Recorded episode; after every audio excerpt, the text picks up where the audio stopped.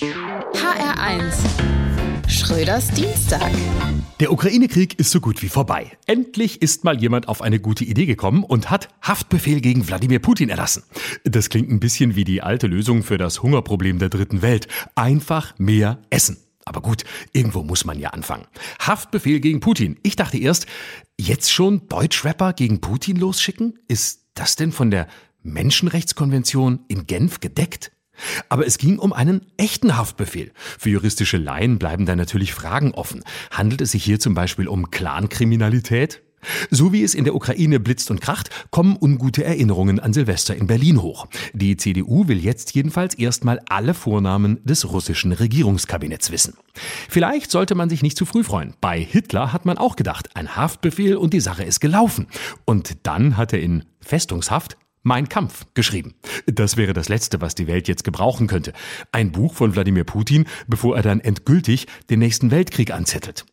Womöglich kommt es ein bisschen drauf an, mit welcher Begründung man ihn verhaftet. Bei Al Capone war es Steuerhinterziehung und mit Boris Becker und Uli Hoeneß wäre Putin da in guter Gesellschaft. In Deutschland hat man damit hinterher nämlich nicht mal einen schlechten Ruf.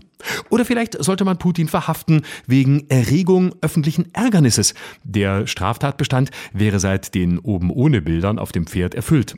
Vielleicht schwört Putin ja später allen seinen Verfehlungen ab und am Ende will RTL 2 mit ihm eine Doku-Soap machen, die dann wieder von Robert Geis verhindert werden muss.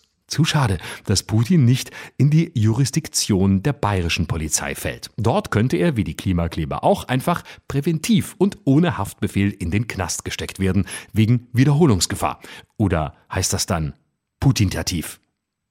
Man müsste jedenfalls sicherstellen, dass er nach Haftverbüßung die richtigen Bewährungsauflagen bekommt.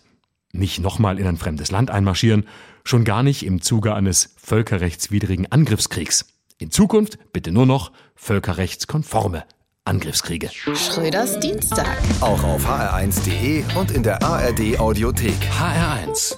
Genau meins.